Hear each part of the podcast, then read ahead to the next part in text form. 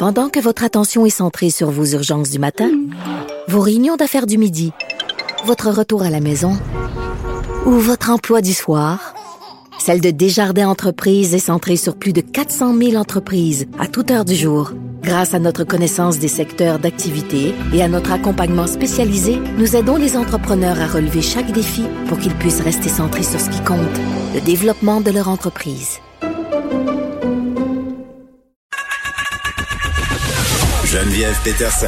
Une animatrice pas comme les autres. Cube Radio. Madeleine Pilote Côté est là. Salut Madeleine. Allô, bon vendredi. T'es-tu énervée? Hey, tellement, la liberté, Geneviève. Mais non, c'est ça, là. Il faut que tu te calmes, Madeleine. Parce que là, c'est pas parce qu'on t'a donné un pied de corde qu'il faut que t'en prennes dix. Ben écoute, j'ai le goût là, je vais me retenir Geneviève, mais sérieux, attachez-moi quelqu'un là parce que j'ai j'ai le goût de tout faire dans cette semaine. J'ai le goût d'aller au musée, j'ai le goût d'aller à la piscine, j'ai le goût d'aller au cinéma, j'ai le goût d'aller me promener dehors. Écoute, il y a rien que j'ai pas, je, je ferai pas. Puis euh, je, vais, je vais le faire, mais avec mon masque, puis je vais faire juste ce que j'ai le droit. Mais ce que j'ai peur, Geneviève, c'est que le monde qui a envie de virer fou comme moi. Euh, aille un peu plus loin que, que ce, qui, ce qui est permis, tu sais, qu'on aille peut-être chez du monde ou pour, pour comme fêter ça. J'ai, j'ai un peu peur de ça. Ben, je pense que tu fais bien parce que, bon, c'est pas un sondage léger, tu vas me dire, mais si je me fie à ce que je vois circuler sur les médias sociaux depuis quelques jours, euh, je pense qu'il y a beaucoup de personnes qui se sont louées des chalanganes et qui se planifient des soupers pas tout à fait legit. Ah ben ça là, tu vois. Ils sont même pas ça- gênés. Ils sont même pas gênés. ça me pète euh, ça me pète un peu la bulle. Regarde, on a des, des, des petites libertés là, mais faut faut profiter de ça, puis faut pas comme aller euh, aller plus loin. Mm. Mais j'imagine que ces personnes là, quand on était vraiment en confinement plus strict, ben ils s'en permettaient des petites libertés. Puis là, puisqu'on a des petites libertés, Ben, plus vont prennent. encore un peu plus loin. Ça. bon, euh, fait que profitez-en de cette semaine de relâche, euh, mais mais pas trop. c'est c'est ton conseil. Euh, là, Madeleine, écoute, on va faire un, un retour sur la saga des serres de Longueuil. Moi, j'en ai beaucoup parlé euh, des serres du parc Michel Chartrand parce que j'ai j'ai pas j'ai pas compris. J'ai pas compris comment on paniquait autant euh, sur des serres dans un parc là qu'on devait les euthanasier parce qu'il y avait de la surpopulation alors qu'on en euthanasie plein à la longueur euh, longueur d'année au Québec. Euh, juste à penser à l'île d'Anticosti là où parfois les pratiques de chasse, euh, mettons que ça y va par là pour stabiliser les populations. Euh, moi, je suis une chasseuse là, ça m'énerve pas pantoute euh, tuer un cerf pour pour en bénéficier, si on veut, de, de sa viande ou parce qu'il faut contrôler les populations. Mais là, il y avait des groupes de défense des animaux qui s'étaient saisis de tout ça.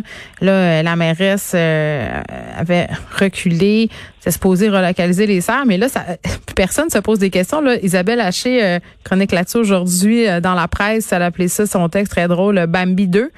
Parce que les serres sont encore là, il n'y a rien qui a été fait, puis c'est un gros fail, cette histoire-là.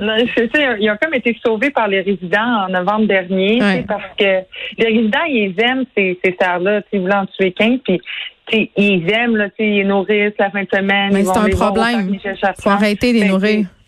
Ben c'est ça, tu sais, puis il y, a, il y a de la surpopulation. En tout cas, c'est pas bon pour les autres serres non plus, tu sais. Fait que d'en, tuer, c'est, c'est vraiment la meilleure solution, tu sais. Puis il y a le groupe, euh, il y a du nouveau dans, dans cette saga-là, Ouais. parce que euh, il y a le groupe euh, euh, qui s'appelle Sauvetage Animal Rescue, le SAR.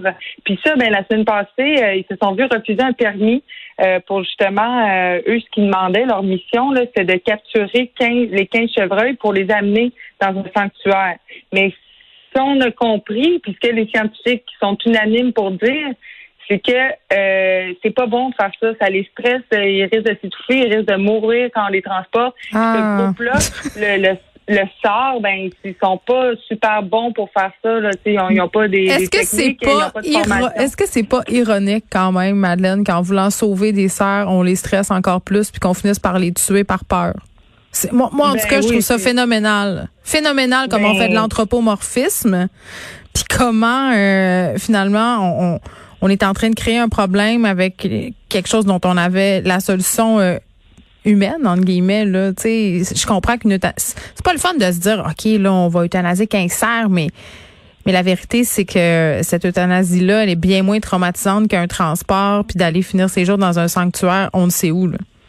Ben oui, tu sais, le stress, l'anxiété, puis les sanctuaires, tu sais, ça a un beau, beau nom, là, un sanctuaire, mais c'est pas comme le zoo de Saint-Félicien où les animaux sont quasiment en liberté puis super bien traités, là. Ouais, Les attends, puis être- attends. Oui, il y a ça, puis il y a le côté, on capote pour 15 serres, mais par exemple, quand vient le temps d'aller m'acheter une barquette de porc à l'épicerie, là, puis quand vient le temps d'aller m'acheter une barquette de steak haché, puis un poulet torturé, là, hey, j'y pense pas. À chaîne de montage, puis j'y pense pas. Qui sont entassés dans des camions, puis qui en- ils s'en- vont se faire trucider en gang.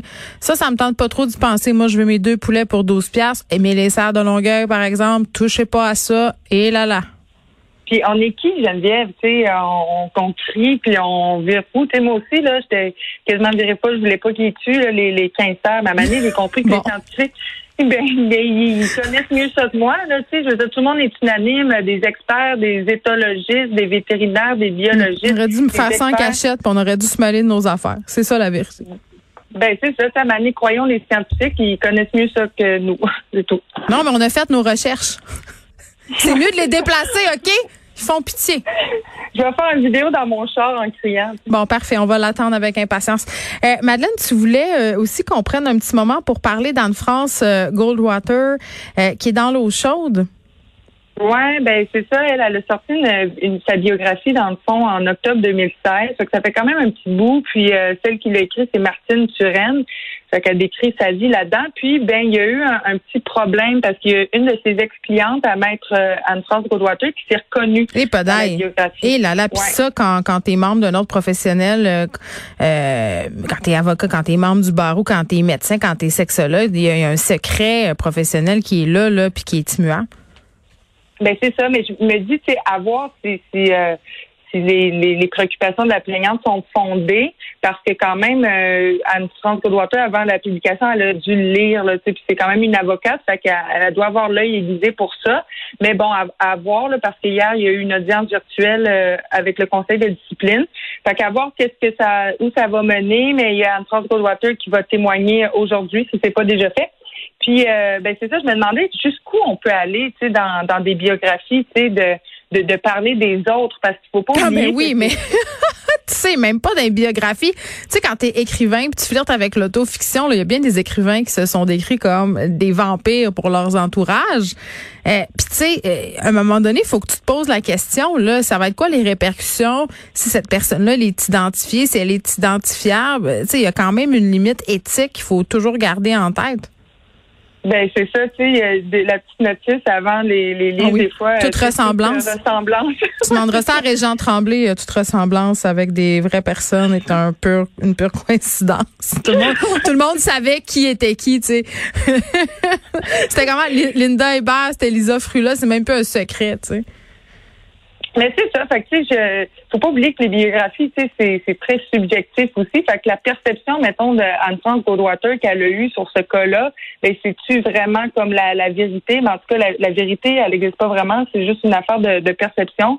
Mais quand même, là, tu sais, quand la plaignante a dit que bon, elle la considérait vraiment comme Elle, reconnaissait Comme sa cause, finalement. C'est ça que je comprends. Ben, c'est- ça, dans le fond, c'est son, c'est la cause de son divorce, c'est son ex-mari, euh, en lisant la biographie, qui a comme allumé, mon Dieu, c'est nous, tu sais. Puis euh, là, ben, il en a parlé à la plaignante, puis elle a vraiment comme pas trouvé ça bien, là, parce qu'elle était comme dépeinte comme une victime, puis même son ex-mari trouvait pas ça correct qu'elle soit dépeinte comme ça, comme une victime. Fait que quand c'est rendu a des, des divorcés salis, euh, c'est, qu'il doit avoir un, petit problème en quelque part.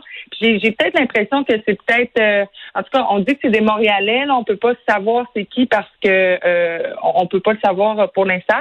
Mais euh, c'est, peut-être un couple connu. Là. On sait que, que Marie, Peut-être. euh, qu'Anne-France Goldwater, a, est bien populaire. Là. Eric, on, se rappelle d'Éric et Lola. Hein? On- personne ne Ben- sait c'est qui. Personne.